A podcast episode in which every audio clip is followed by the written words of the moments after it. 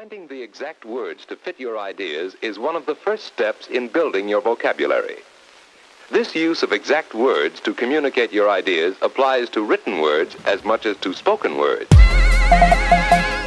Bonsoir, vous êtes branchés sur les ondes de fréquence banane. Il est 19h03 et vous écoutez la fameuse émission Vocabulaire. Tout à fait. J'aime trop quand les gens sont en cœur comme ça. Ça fait trop plaisir. Enfin bref, euh, on a repris enfin après euh, deux mois de, de longue pause. Très longue pause. J'espère que ça s'est bien passé vos vacances, vos examens. Et entre-temps, vous bien aussi. Du coup, il fallait le dire en ordre. Je l'ai totalement dit en désordre. Mais en tout cas, euh, ça va, vous êtes content de reprendre euh, vocabulaire Ravi. Ouais, la radio m'avait manqué pour de vrai. Ah, Deux ça, mois c'est sans, cool. euh, Une banane verte qui est bientôt mûre et qui est motivée ouais. comme jamais. D'ailleurs, vous retrouverez Myriam pour euh, la fameuse émission qui n'a pas de nom, mais qui parle de cul. Exactement. Vous avez prévu le- une prochaine d'ailleurs euh, Ben, on a euh, du coup au Bananaton, on en fait une à genre 3h du mat. Et, ça, et euh, normalement, après, on va essayer d'en fixer une toutes les deux semaines.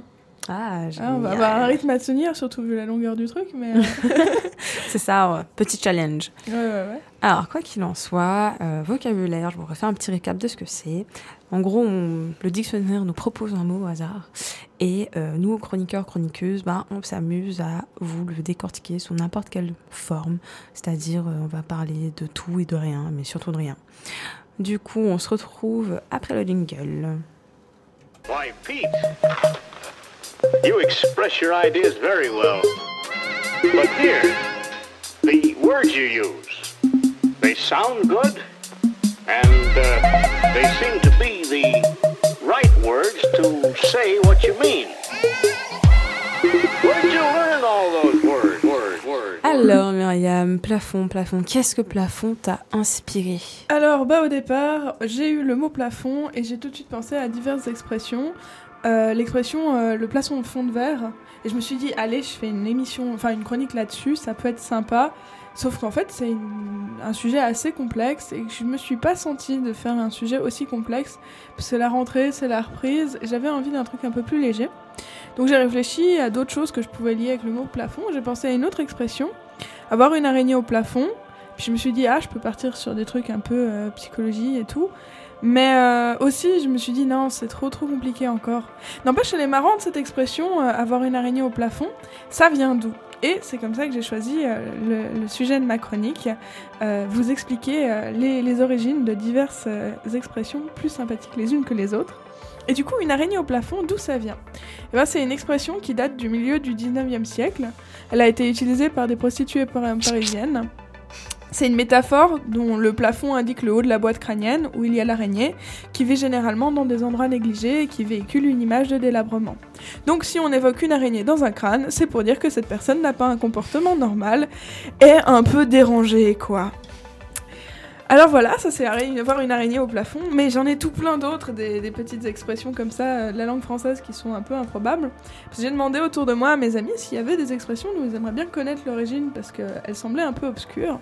Et tout de suite on m'a répondu ouais pourquoi péder comme un phoque? C'est vrai quoi ils ont rien demandé déjà, les phoques, c'est des pauvres animaux qui ont rien demandé à personne, et les homosexuels non plus ont rien demandé à personne, donc d'où vient cette expression? Bah en fait, quand on dit péder comme un phoque, eh bien c'est un phoque faussé, on ne parle pas du tout de l'amical, de l'animal. Oula. De l'amical non plus. On ne parle pas du tout de l'animal, mais on parle de la voile arrière du bateau, puisque c'est cette voile le qui se prend le vent par, derrière. Haha, que d'humour Mais en vrai, franchement, tu la balances en soirée. Franchement, tout le monde te regarde comme si t'étais Dieu, Ouais. quoi. Ouais. L'alcool aide. Ouais, aussi. Beaucoup. L'absinthe aussi. expression, c'est chercher midi à 14h, qui est un peu étrange euh, et qu'on pourrait se dire ah non en fait ça va, elle est pas trop compliquée à comprendre. Eh bien non en fait, ça vient d'une coutume encore en vigueur dans plusieurs villes d'Italie, qui consiste à compter les 24 heures à partir du coucher du soleil. Donc minuit, c'est au moment où le soleil se couche.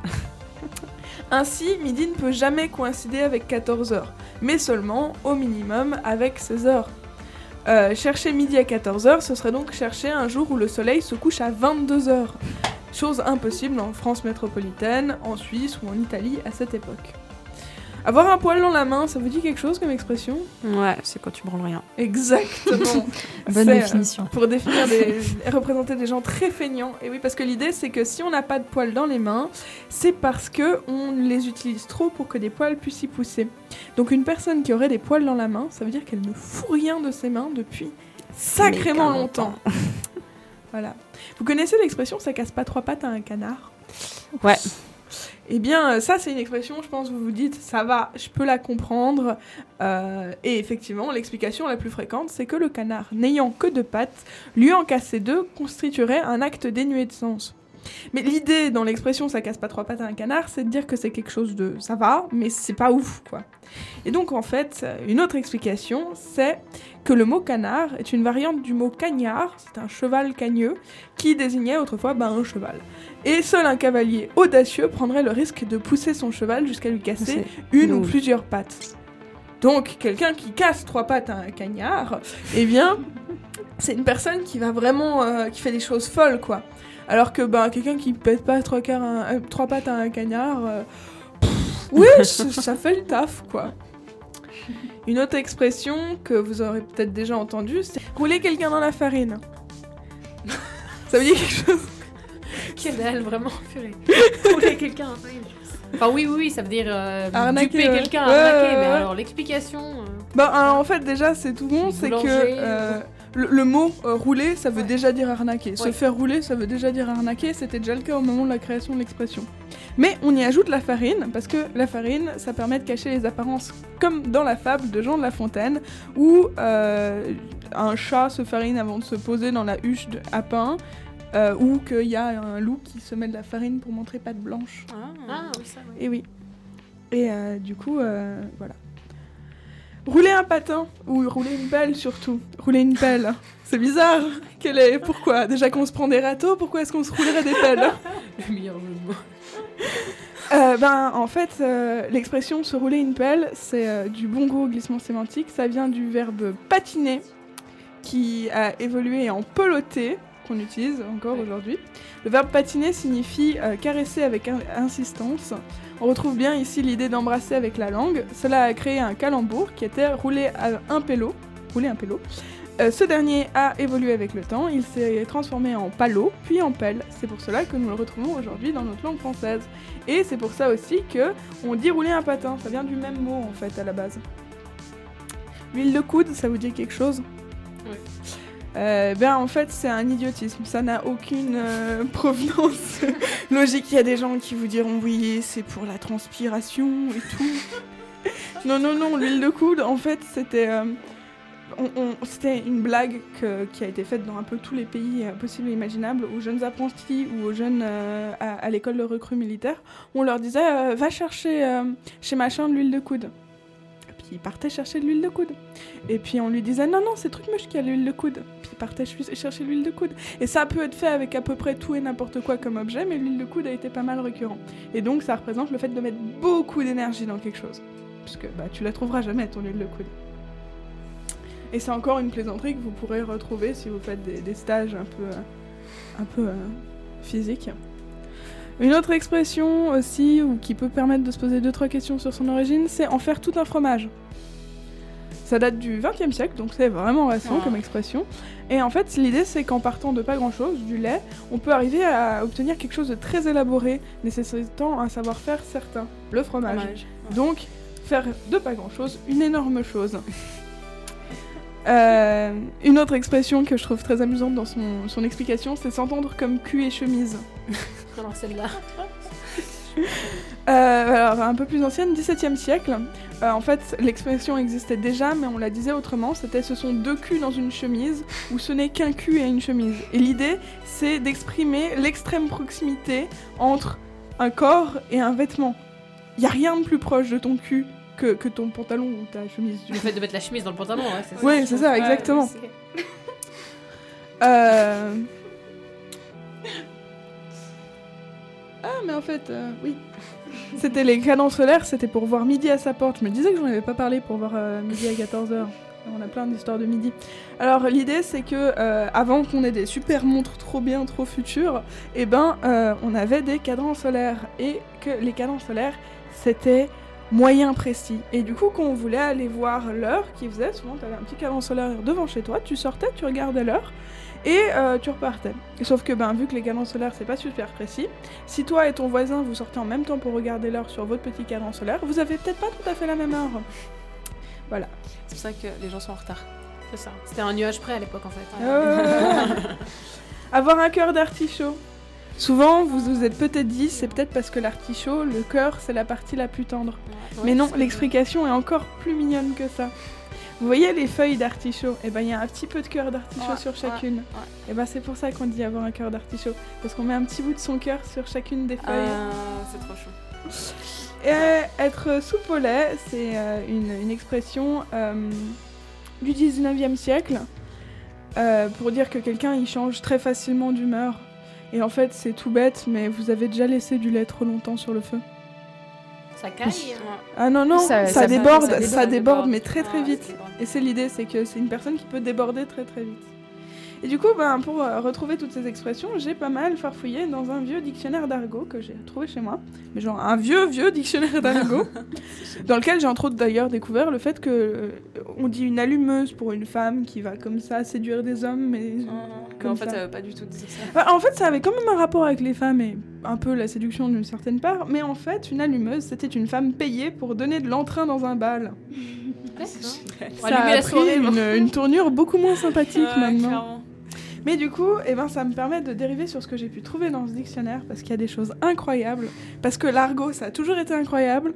L'argot qui date un peu, c'est encore mieux.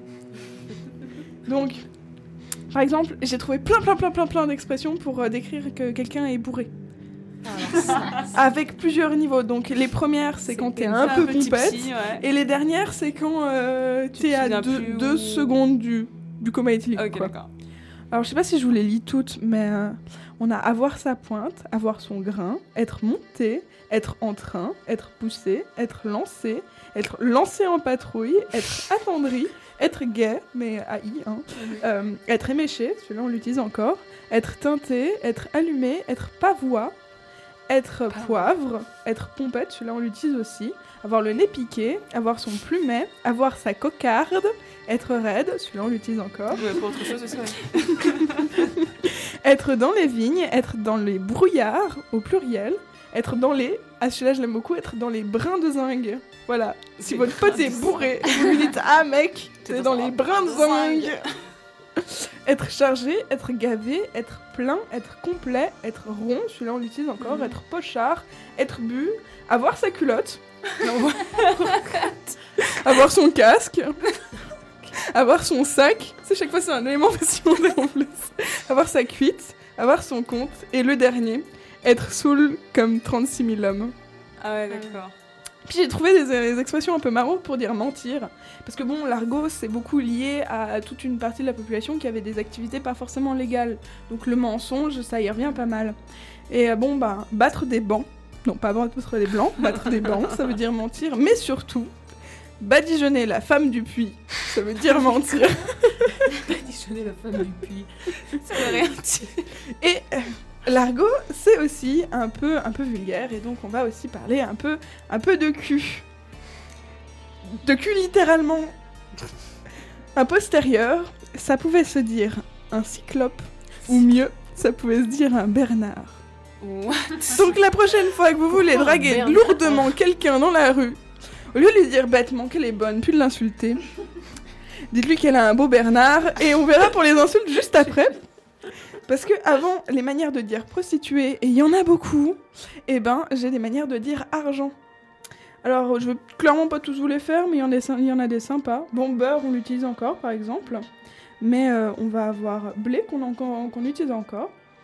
Alors qu'est-ce que j'en avais de sympa? Il y a mitraille, il y a Philippe, parce qu'ils aiment bien les prénoms, donc Philippe c'est de l'argent. T'as pas de Jen, elle en a de l'argent. Hein. Avoir du, du pain à pion.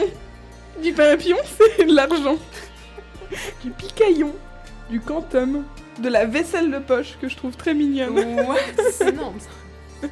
D'avoir de la zozote, de la sonnette ou de l'aubert. Et donc je disais, les, les prostituées, ils avaient pas mal de mots pour, pour les définir.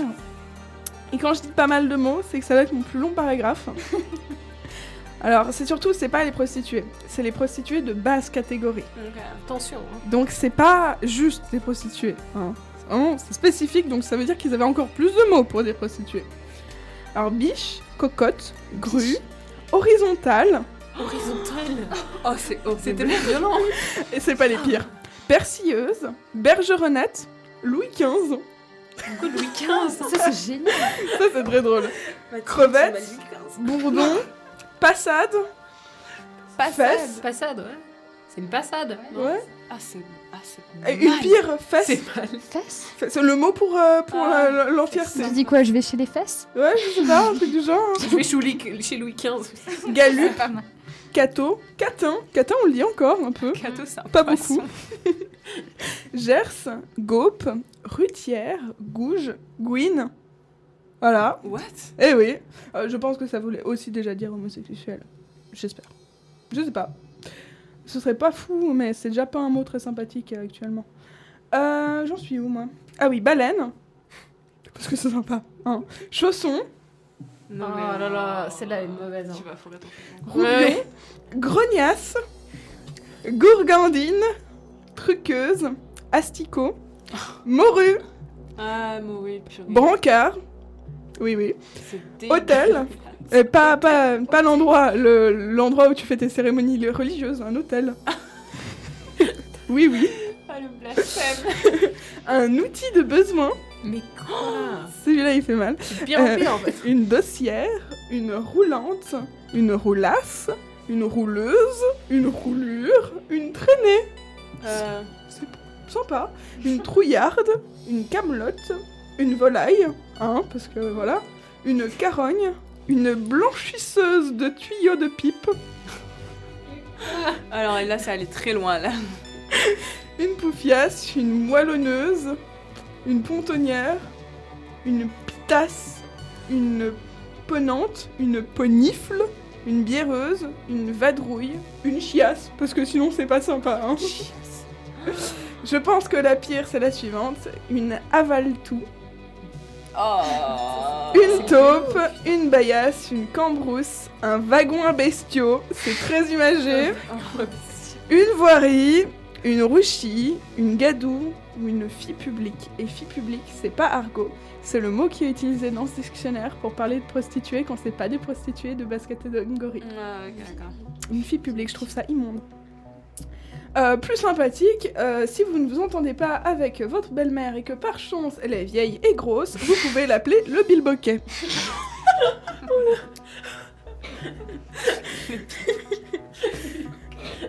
Euh, c'est un- un vieux dictionnaire, donc il est vraiment très prude sur certains points, ce qui est très étrange, parce que du coup il y a des mots qui sont censurés, mais surtout on parle d'argot, donc forcément c'est des mots un peu violents, un peu comme ça, mais le dictionnaire est très prude. Ainsi, euh, des mots comme euh, bouillie, boxon, bousin ou claque-dents, eh ben ils l'ont traduit par prostibulum. Et je vous laisse très bien deviner ce que veut dire prostibulum en latin. C'est une maison de passe. Mhm. Euh, si vous n'aimez pas votre boulanger, eh bien rassurez-vous, c'était déjà pas le cas, puisque en argot, boulanger, ça veut dire le diable. Pourquoi? Aucune idée. Alors là, je n'ai aucune explication, c'est juste comme ça, c'est posé. Vous trouvez que les vous manquez d'expressions pour dire que vous allez coucher avec quelqu'un. Vous, vous avez déjà fait toutes les expressions qu'on pouvait trouver dans les Sims. Vous vous êtes lassé de dire faire crac crac. Eh bien, vous pouvez dire faire boum. Voilà, personne ne le dira jamais. C'est là on sait pourquoi il est tombé dans l'oubli. Euh, Est-ce que vous savez ce qu'est un canapé en argot? Alors non, je connais le vrai sens du canapé, mais... Mais vous y repenserez la prochaine fois que vous vous asserrez dans un canapé. Un canapé, c'est un lieu où se réunissent les individus de mœurs innommables. ah ouais, d'accord, sympa. Bah, moi, tous les soirs, euh, chez moi, quoi. On a fait déjà pas mal avec les mots pour définir les prostituées. Mais j'ai un mot pour définir la virginité de la femme. C'est le capital. Capital. Mais c'est tellement horrible. Euh, D'ailleurs, euh, je vous ai dit qu'il était un peu prude mon dictionnaire. Il y a pas mal de mots pour dire avoir ses règles en argot parce que ben, n'y avait pas vraiment de mots euh, dans le vocabulaire courant pour dire ça. Mais mon dictionnaire, quand c'est au lieu de dire avoir ses règles, il va vous dire avoir les époques de la femme. Donc ça m'a pris un petit moment avant de tomber sur une expression qu'en fait je comprenais et de faire Ah, mais en fait ça veut dire avoir ses règles. Mhm. Et donc, par exemple, pour dire avoir ses règles, on peut dire casser la gueule à son porteur d'eau.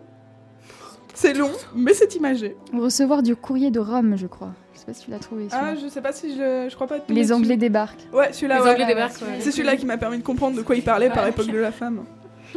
Euh, vous avez une maladie peu sympathique et vous ne voulez pas que vos proches le sachent tout de suite. Vous pouvez leur dire que vous avez la charmante si vous avez chopé la gale. Oh god damn it.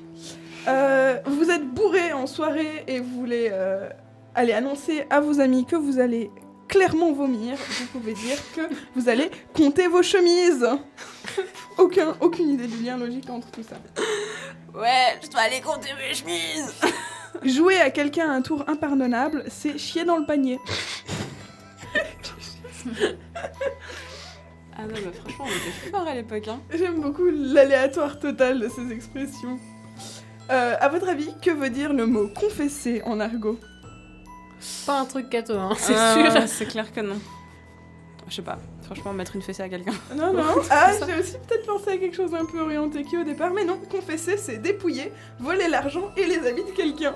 Ah bah c'est exactement ce que les prêtres ils font. Non, je, je n'ai rien contre, la, contre les catholiques. D'ailleurs, sur les gens qui se font voler, sachez que pour euh, désigner un homme qui s'est fait voler, on parle d'un contribuable. Oh, joli ça. Je trouve le, cyni- le cynisme derrière Ah, ça très drôle. c'est- c'est beau. On vit dans un monde assez incroyable, je trouve. Et sur le cynisme, sachez aussi que une convalescence, c'était une manière de dire que l'on était surveillé par la haute police. Et on parlait de maladie avec la charmante et la gale, mais euh, si vous avez chopé la, syphilis, parce qu'il y a une recrudescence très forte de syphilis chez les gens de notre âge actuellement, eh bien, sachez que vous pouvez parler du coup de pied de Vénus. Coup de pied de Vénus. Et puis bon, euh, il y a plein d'expressions là, je vous ai dit, c'était logique le lien avec le fait que ce soit de l'argot. Mais des fois, l'argot, ça sert aussi pour définir des choses que, franchement, il n'y avait pas besoin d'un mot spécifique en argot pour le définir. Genre une poire cuite. Bah, c'est une crotte d'ermite. Enfin, le- une poire cuite, le fruit cuit. Ouais. hein. Hyper imagé. Mais ils appellent ça une crotte d'ermite. ça s'appelait. Et euh, décrocher ses tableaux, eh bien, euh, ça veut dire mettre ses doigts dans son nez. Décrocher ces tableaux. Ah mais je vois pas le lien. Mais je ne vois Ah, pas. Tu non plus. décroches tes crottes de nez. Ah si, Ouais, ouais, c'est ça, Vous m'obligez à dire des. des- Ah non, non, quelle horreur Non, mais du coup, j'ai un peu fait le tour là, il y en a encore des tonnes, et je vous encourage vraiment très fortement à aller regarder parce que ça Ah, se assez facilement, des vieux dictionnaires d'argot, et c'est absolument incroyable parce que c'est très imagé et c'est très drôle. Euh, surtout si vous avez la chance de tomber sur un dictionnaire un peu, un peu censuré comme le mien, un peu prude, parce que c'est encore plus drôle. Parce que d'un côté, on vous parle de prostituée avec des manière termes absolument crue. affreux, Ah, et de l'autre côté, on vous dit prostibulum. Ah, clair. Voilà. donc- Mais c'est un truc de Genève ou c'est genre de l'argot d'un peu partout Euh, ou- bah, je pense que c'était de l'argot français euh, plutôt ouais. parisien euh, ouais. pour que j'ai un bouquin solide. Bruxelles. Bon bah du coup moi j'ai fini ma chronique et, euh, je propose de la clore sur euh, un morceau euh, du groupe In This Moment. Adrenalize.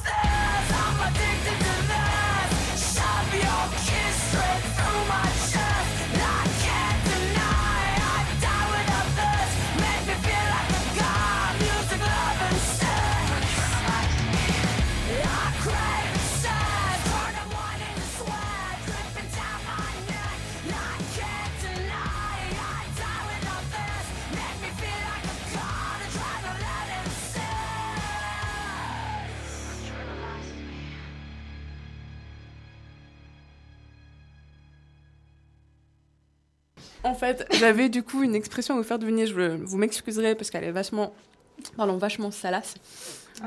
Ok, quand je vous dis quand la rivière coule rouge emprunte le chemin boueux. Ah oui, bah, ouais. c'est, euh, ouais. Passer par derrière quand il y a des Exactement. Voilà, c'est mon premier copain qui m'avait dit ça. c'est génial. C'est charmant, ça. Bref, du coup, euh, Célia. Célia, Tout Célia. Es-tu ready? Yes. Alors moi j'ai choisi une thématique ouais, un petit peu différente. J'ai choisi une thématique assez climatique donc pour aborder ce, nouveau thème. Donc alors quand je vous dis euh, cuvette genevoise, euh, bon j'imagine que vous pensez évidemment à ces automnes un petit peu pluvieux. On rentre à l'Uni à 8h, on sort à 15h et on constate qu'il fait exactement le même temps. Après vous répétez l'opération le reste de la semaine jusqu'à ne plus pouvoir distinguer ni l'heure ni le jour. Parce que bien sûr hein, le temps n'a pas changé parce qu'on est à Genève et qu'il fait pas très beau euh, en hiver.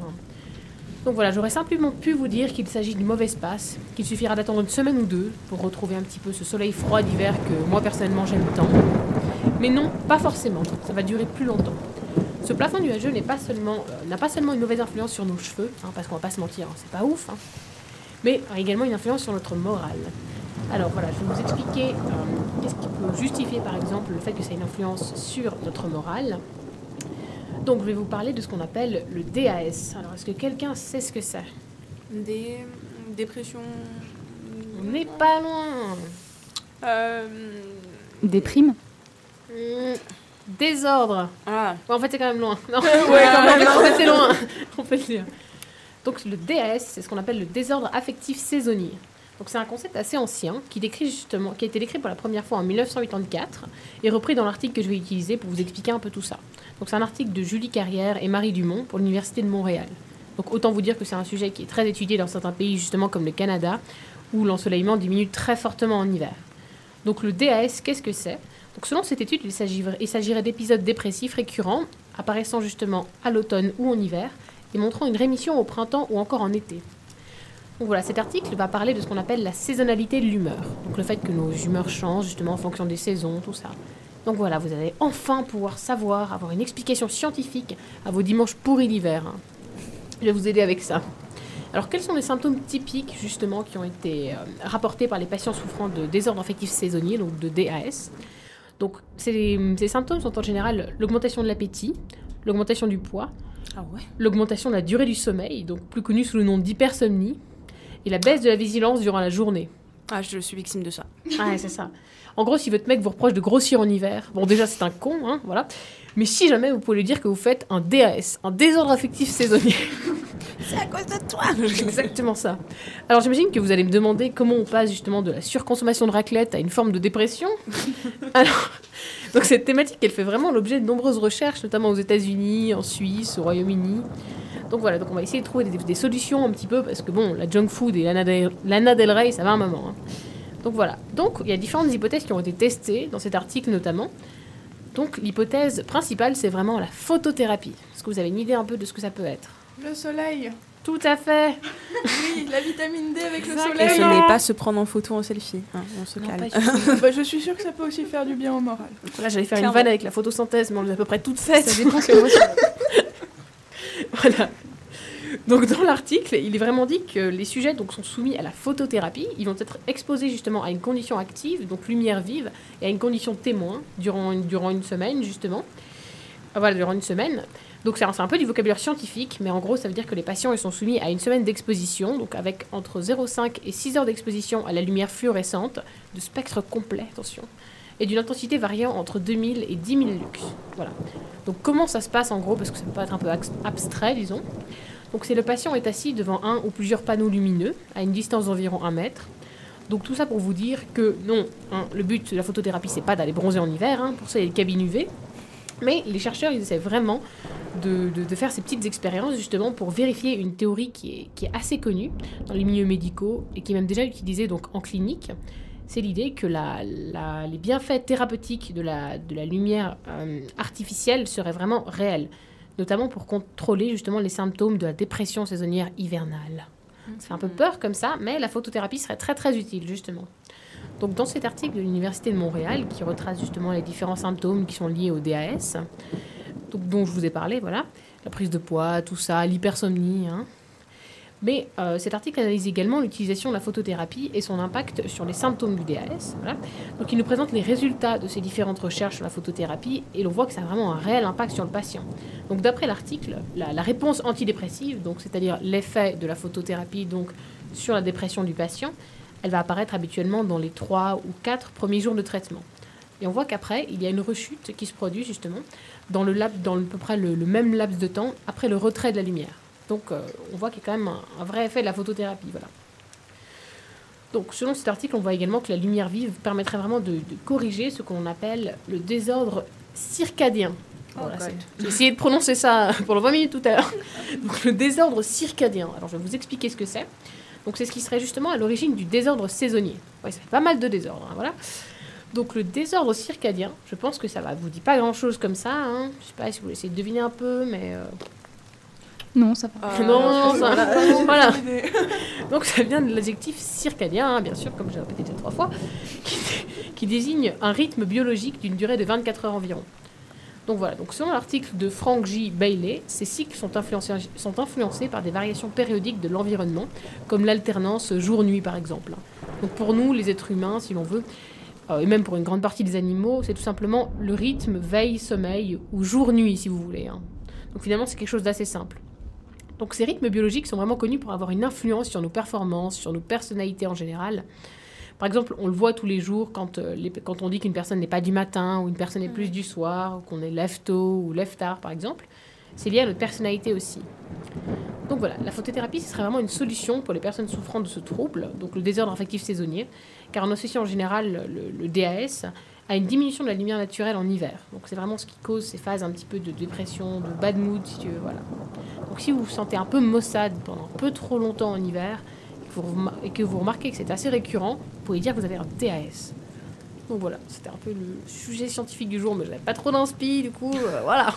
J'espère que c'était pas trop relou, mais... Tu m'as beaucoup plus aiguillé sur euh, mon moral du moment. Ça m'évite, euh, ça m'évite une consultation chez le psy, tu vois. Ah ouais, mais là je pense qu'on est tous pas loin de ça. hein, c'est. Bon, Sans la raclette. genevois, quoi. Exactement. Bah du coup, on s'écoute euh, Voilà, ma un groupe musique, que je- j'adore. C'est ça, c'est ma musique de la dépression. Du coup, j'ai mis ça là. Je me suis dit, on va mettre. euh, Bon, pour moi, c'est une musique un peu du seum, mais elle est vraiment très très bien. Donc, c'est London Grammar. c'est quoi le titre déjà?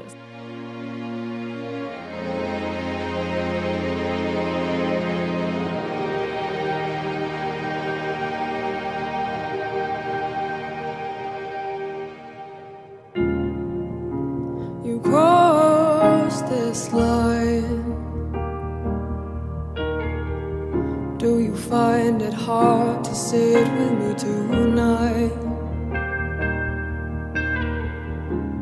I've walked these miles, but I've walked in straight line.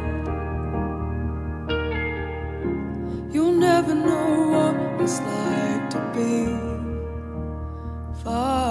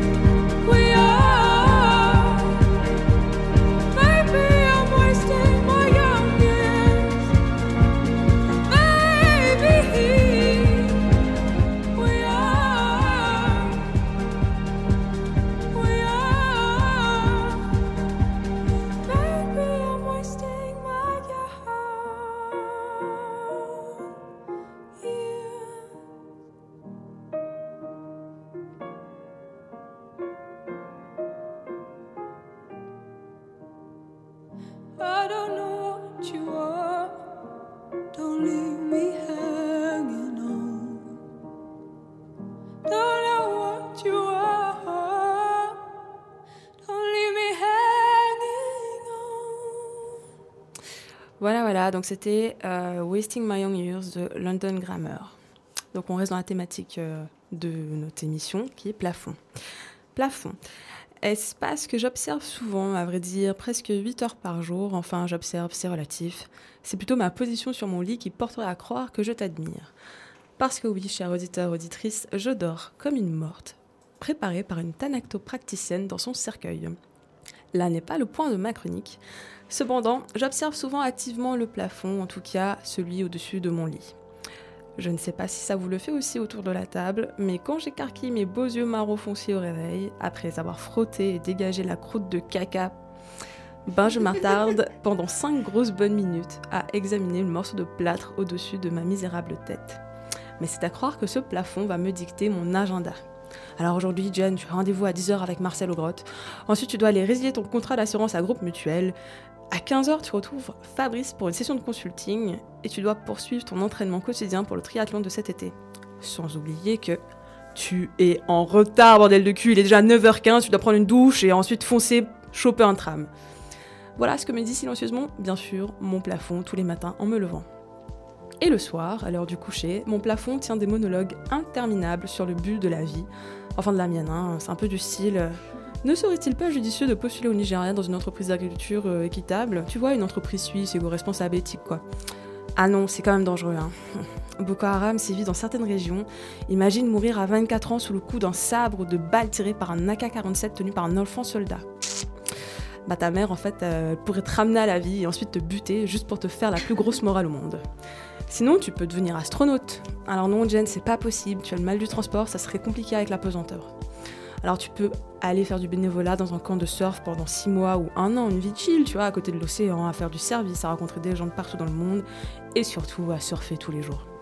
Fini le stress quotidien, ton but dans la vie, servir les clients 5 heures par jour, chiller et dompter les vagues.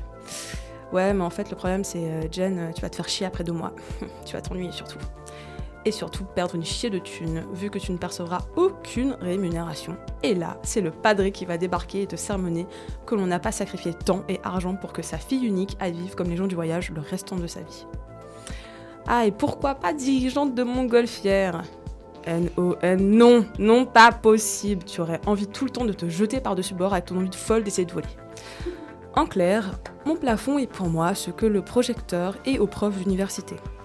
C'est-à-dire qu'elle permet la diffusion d'images importantes à la compréhension théorique des concepts clés. Mon plafond est donc cette représentation invisible et silencieuse de ma petite voix dans ma tête. Et des fois, qu'est-ce qui se balade sur le plafond ou euh, sur les murs en général? Là, c'est une question pour. euh, Une araignée J'en ai Exactement. parlé juste avant. exactement. Donc, euh, je vais faire le lien maintenant. hein. Des araignées, donc ouais, c'est exactement ça. Alors, ces petites bêtes aiment bien tisser leur toile dans un coin d'une pièce. Et pas plus tard que hier, j'ai remarqué que sur mon plafond, sur mon projecteur de petite voix, qu'il y avait une toile d'araignée. Alors oui, vous allez me dire autour de la table, ah mais c'est une toile d'araignée, tout trikiki, c'est que dalle. Ou encore, c'est pas la petite qui va manger la grosse. Sauf que non, c'est viscéral chez moi, j'ai clairement une phobie, j'ai peur des araignées. Bref, du coup, je vois cette toile, je reste tétanisée. Et là, mon plafond commence à faire des calculs spatiaux pour essayer de déterminer où se trouve l'hôte de la maison en soi. Sans succès, parce que c'est connu. Tu vois la toile, mais tu vois pas l'araignée. J'avais tout simplement une araignée au plafond. Donc j'ai répété ce que Myriam a dit avant. Avoir une araignée au plafond, à part avoir une charmante compagnie à bipattes, et aussi une expression française datant justement du milieu du 19e siècle, qui était régulièrement utilisée par les péripatéticiennes parisiennes. Voilà, j'ai utilisé une autre expression. D'ailleurs, le savais-tu? D'où vient le mot péripatéticien? Non mais je pense que tu vas me dire. D'abord, tu finis ta chronique. Ok, donc avoir une araignée au plafond, donc c'est une métaphore qui indique que la personne est un peu dérangée. Donc le, le plafond renvoie à la boîte crânienne, à la caboche quoi, et l'araignée qui est censée vivre dans des endroits insalubres et sombres véhicule une image de délabrement. Donc si on évoque une araignée dans une boîte crânienne, c'est pour dire que tu es folle. Mais du coup, une question subsiste, ai-je physiquement une araignée au plafond? Alors je pense que ce soir, en me couchant, mon plafond m'interpellera en me disant Jen, tu dois avoir une araignée au plafond. Sur ce, je vous laisse débattre de ma folie ou pas, avec une musique de Spider's Dead avec ce morceau. Comment faire?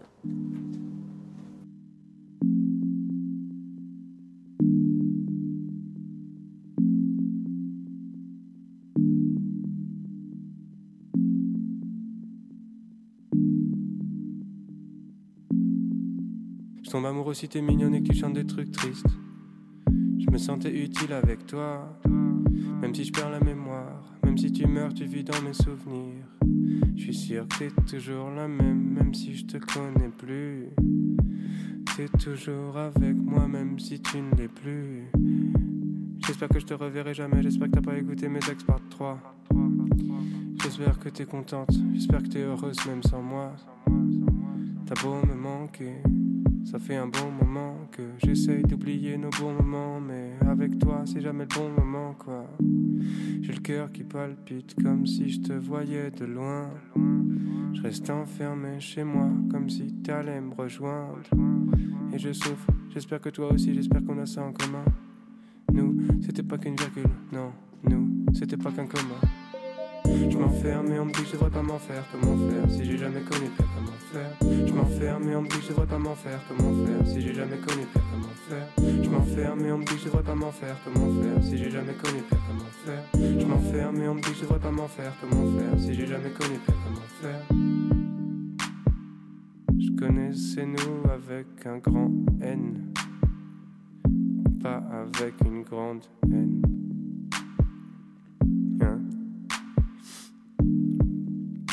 Ok. hein. J'ai l'impression de te voir partout comme dans les films d'amour. Mais je sais que ça va pas finir comme dans les films d'amour. Je pleure, je m'appelle comme un prisonnier. Je pleure, je m'appelle isolé. Hey, hey. On essaie de raisonner mes mots. J'entends tes mots résonner. Je pleure, je m'appelle comme un prisonnier. Je pleure, je m'appelle isolé. Hey, hey. On essaie de raisonner mes mots. J'entends tes mots résonner. J'aimerais t'embrasser pour la première fois. J'aimerais trop croiser et que tu me reconnaisses pas. J'aimerais que tu sois avec moi. J'aimerais que tu sois là. Hein? J'aimerais que tu sois là.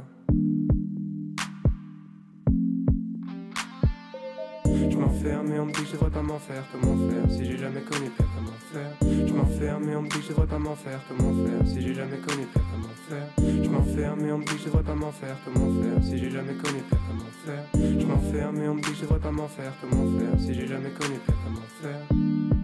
J'espère que t'es contente. J'espère que t'es heureuse même sans moi.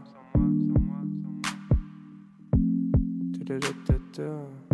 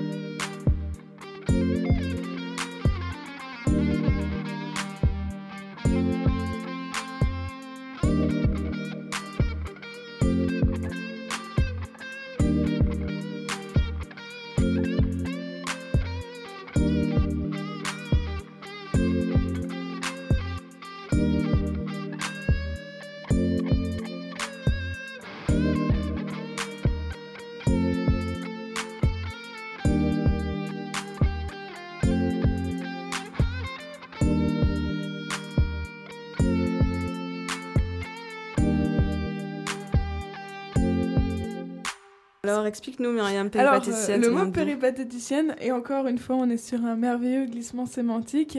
Euh, Est-ce que vous savez qui a créé le lycée?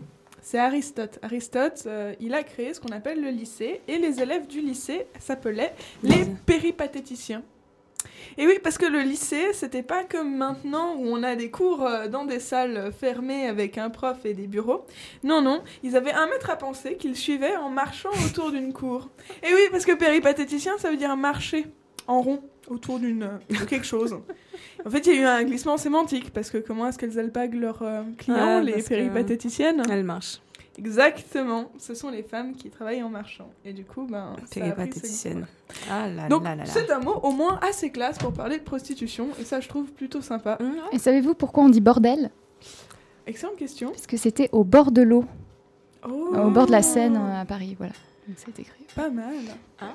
Prof de philo qui m'a servi à quelque chose pour. Au moins une fois quelque Voilà. chose. Oui. Mais plus que bordel, tu peux toujours garder le mot incroyable, je l'ai perdu, euh, prostibulum. Oui. Hein.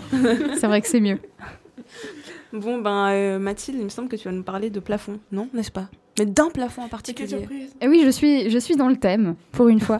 Euh, je vais vous parler, chers, chers auditeurs, chers vocabulairiens, du plafond le plus célèbre au monde. Enfin, d'après moi, le plafond de la chapelle Sixtine.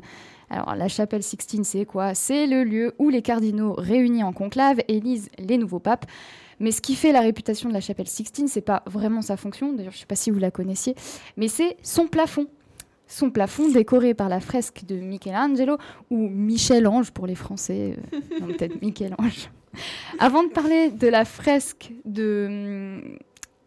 Oui, pardon, parce que Jennifer me fait un signe avec ses doigts. Donc En fait, je reproduis La le- fresque. Voilà. Voilà, vous n'avez pas l'image, c'est mieux pour vous. Ouais, ouais. Alors, avant de parler de la fresque de Michelangelo et des petits secrets qu'elle nous réserve, toute toile a besoin d'un. Un artiste. Hmm, oui, mais d'un. Support. Voilà, un canevas. Et dans le cas de la chapelle Sixtine, le canevas, il est euh, plutôt imposant. hein. Un plafond de plus de 40 mètres de long, 13 mètres de large, avec une voûte en berceau. Lors de la construction de la chapelle en 1477, le petit Michelangelo n'a que deux ans. Alors, est-ce que c'est vraiment utile de vous préciser que c'est pas à cette époque que Michelangelo pe- peindra sa fresque? À cette époque, la décoration, elle est assurée par de nombreux autres peintres prestigieux, comme par exemple Botticelli. Ça Oh vous dit- voilà. Et puis, 26 ans après la construction de la chapelle Sixtine, le nouveau pape, qui s'appelle Jules II, décide de construire la basilique Saint-Pierre. Et les travaux déstabilisent la chapelle Sixtine, et donc sa voûte est fissurée. Malheur. Alors le pape demande à Michelangelo de redécorer la chapelle. À ce moment-là, il a 32-33 ans, il a grandi, quoi. Il, est- il est capable de le faire. Et puis l'artiste a à l'époque déjà co- est déjà connu pour sa Pietà ou encore son David, dont euh, notre chère Myriam nous avait parlé, je crois, Eh dans, oui, dans une autre chronique. Exactement, je sais plus pour quelle émission, mais Euh, C'était pour. euh, Excellente question. nous n'avons aucune mémoire. pour collection. J'avais Voilà, fait pour un- collection. une chronique sur euh, le syndrome de Stendhal. Voilà, Exactement. et le podcast, euh, bien sûr, est disponible euh, sur toutes les plateformes. Euh, le travail durera 4 ans, 4 ans de travail seul, seul parce que Michelangelo renvoie tous ses assistants, seul sur un échafaudage, et beaucoup disent qu'il a peint couché sur le dos, mais que nenni, ça aurait été bien trop confortable, il a dû se tordre le dos en peignant debout la tête renversée et le bras en l'air pendant 4 ans. Sur sa fresque, Michel-Ange euh, représente au centre neuf scènes des épisodes de la Genèse, le tout entouré de 20 nus. 20 nus. mais, mais pourtant, euh, pourtant, moi, je l'ai un peu en tête comme ça, la fresque, et je vois pas de, de véritables personnes toutes nues sur le plafond de la chapelle Sixtine. C'est des femmes, c'est sûr. Ils sont tous Oh, recouverts bah, de culottes. oui, Michel-Ange. euh, Non, ils, ils sont tous recouverts de culottes, euh, mais peut-être que... Oui, je joue bien, n'est-ce pas Ils ont recouvert les sexes visibles sur la fresque de Michelangelo. À cette époque, en fait, donc euh, à l'époque de, de la de, de- de- de cette euh, de la euh, voilà de l'œuvre de Michelangelo, je sais pas comment on pourrait dire ça, à l'époque où il, il peint, l'imprimerie est inventée par Gutenberg. voilà, les, les cours d'histoire, on les voit, moi, c'est primaire, ça. permet de faire, donc, cette, euh, cette, euh, cette euh, invention, l'imprimerie, permet de faire circuler l'œuvre dans le monde entier. Et selon l'historienne de l'art Elisabeth Lev, la rumeur se répand que le pape a fait peindre des scènes pornographiques dans sa chapelle privée. Oh là là. Alors, sous le nouveau pape Paul IV, cette fois-ci, fini la nudité au Vatican, il n'y aura plus d'images dites pornographiques. Alors, après la mort de Michelangelo, Paul IV fait recouvrir les parties intimes d'une trentaine de personnages dévêtus. C'est Daniel Ricciarelli, ou Voltaire pour les intimes, qui s'en charge. Cet ancien ami et assistant de Michelangelo recouvre les sexes, repeindre les sexes peints, finalement. Ouais. Et ce travail lui vaut le nom de braghettone, qui veut dire faiseur de culottes. Vraiment, tu peux être connu pour plein de choses super stylées, mais ça. Ça, Ouais, c'est ça, c'est un faiseur de culottes. Et c'est drôle parce que cette histoire, elle me fait légèrement penser à la modération, par exemple, sur Facebook, qu'on connaît. Peut-être vous souvenez-vous, lorsqu'une Italienne avait partagé la photo de la statue vieille de, de 30 000 ans, la Vénus de Willendorf, et qu'elle avait vu son poste supprimé, ou encore lorsqu'un autre utilisateur voit son compte supprimé après avoir publié une reproduction de l'origine du monde de Courbet, enfin pour être plus précise, un documentaire sur l'œuvre. Euh, donc Voltaire n'était donc peut-être malheureusement pas le dernier des braghettone. Et je vous laisse y songer en compagnie de Billy Idol, Idol pardon, qui interprète Sweet Sixteen. Je le précise de suite, non, je ne suis pas complètement euh, bête. Euh, la chapelle Sixtine n'a pas été appelée Sixtine parce qu'il y avait l'anniversaire du fils du pape. Non, il n'a pas de fils, bien sûr, qui avait 16 ans. Mais pourquoi? Est-ce que vous Parce que c'est la salle 16. Non, ça n'a vraiment aucun Ah, rapport avec le chiffre, justement. Euh, parce qu'il n'y avait pas un pape qui s'appelait Sixtine. non, mais il s'appelait Sixte IV. Ah. Alors on Ah. embrasse tous les Sixtes qui nous écoutent. Et on arrive, bien sûr.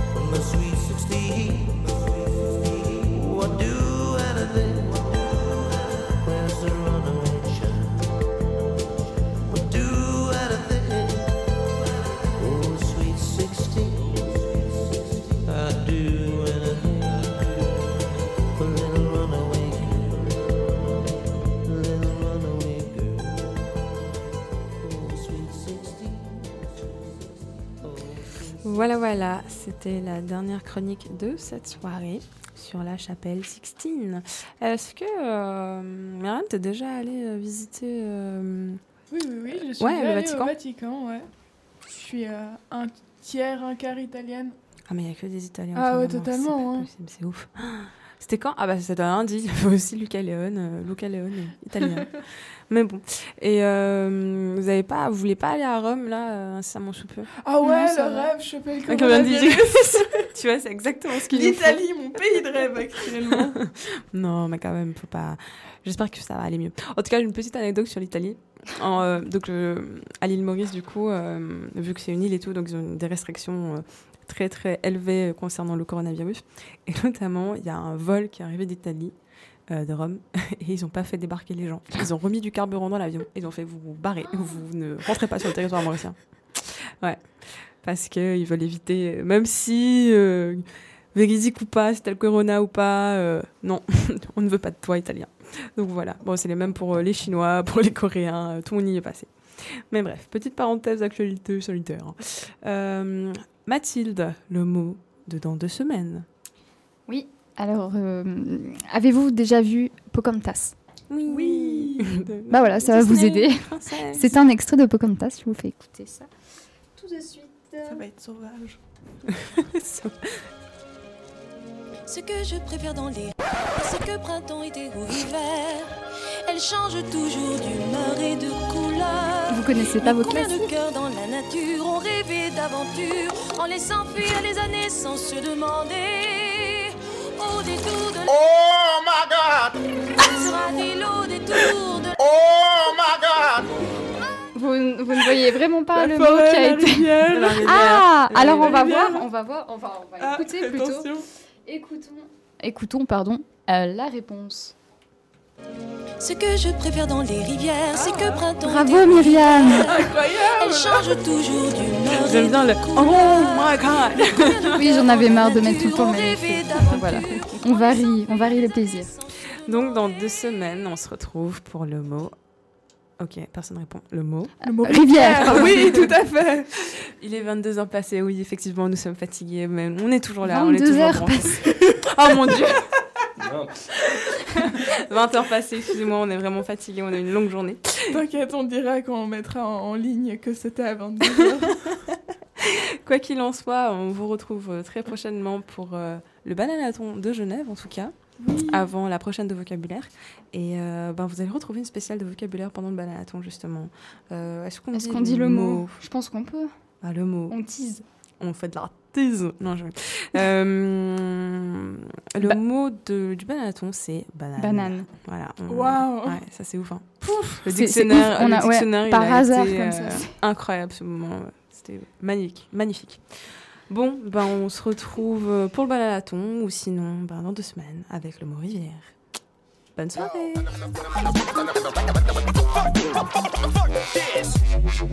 Too many words. Nobody can learn all those words. I'm going to bed, bed, bed, bed.